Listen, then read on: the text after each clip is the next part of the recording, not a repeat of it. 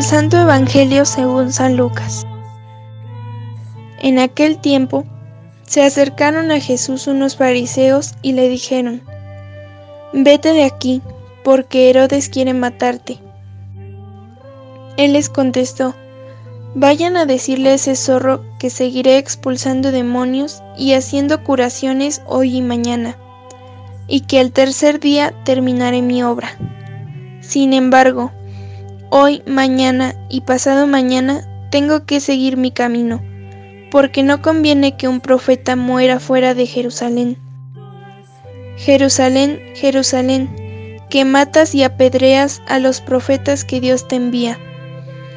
¿Cuántas veces he querido reunir a tus hijos, como la gallina reúne a sus pollitos bajo las alas, pero tú no has querido?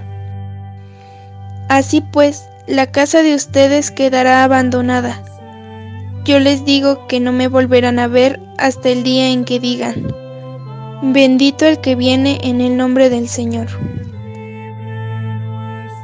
Palabra del Señor.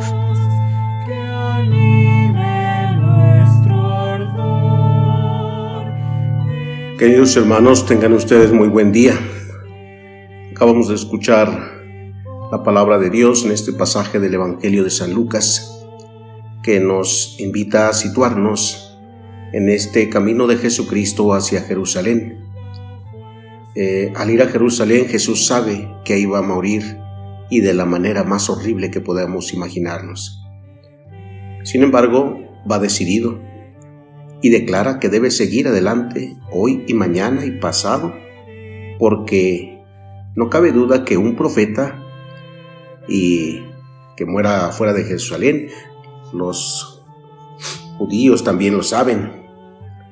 Eh, es decir, que Jesús tiene el interés en llegar a tiempo a la cita que tiene con la muerte, en la que dará gloria a su Padre y nos eh, mostrará su amor. Ante esta premura no le importan los poderes políticos, como Herodes que lo amenaza de muerte ni tampoco le importan los poderes sociales, eh, los fariseos que le invitan a irse de sus dominios, pues mucha gente está creyendo y los fariseos tienen miedo de que ellos ya no tengan autoridad ante la gente. Las palabras del Señor ya dichas en este pasaje y en otros, pues excitaron la ira en el ánimo de los fariseos, porque veían que los pueblos ya arrepentidos abrazaban la fe de Jesucristo. Por eso, como perdían la autoridad que tenían sobre los pueblos y disminuía su lucro, pues aparentando que amaban al Salvador, le aconsejan que se marche de ahí. Por esto dice eh, que en aquel momento se acercaron algunos fariseos y le dijeron, vete de aquí porque Herodes quiere matarte. Pero como Jesús conoce sus corazones y fines, les responde con mansedumbre y por medio de figuras les dice, vayan a decirle a ese zorro que yo seguiré realizando curaciones y arrojando demonios hoy y mañana y al tercer día terminaré mi obra. Sin duda que esto no lo decía por Herodes, sino por la falsedad de los fariseos. Sin embargo, hoy y mañana y pasado mañana tengo que seguir mi camino porque no conviene que un profeta muera de Jerusalén. Eh, en primer lugar, eh, podemos constatar que Jesús es un hombre libre y, libre y crítico que no tiene miedo de quien representa el poder político en su región, que es Herodes.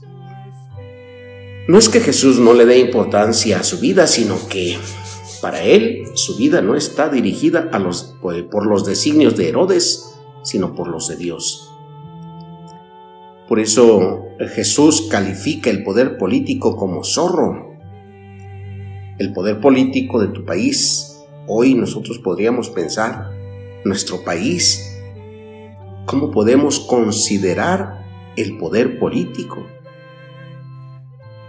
En la segunda parte el texto de este texto que hemos escuchado, encontramos una lamentación sobre la ciudad de Jerusalén que se resiste a dejar cobijar por la, las manos amorosas de Dios.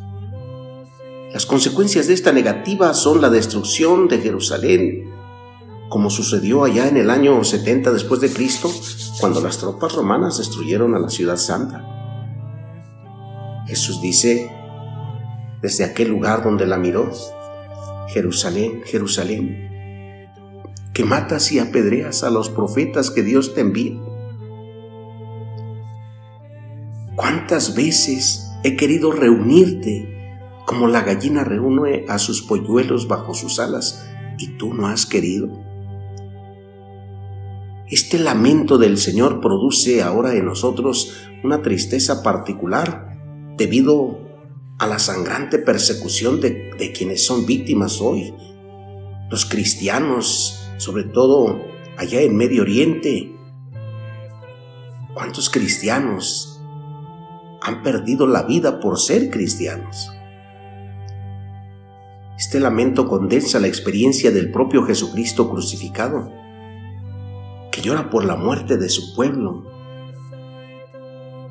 son palabras de los apóstoles de la iglesia cristiana que también predican con y sin persecución.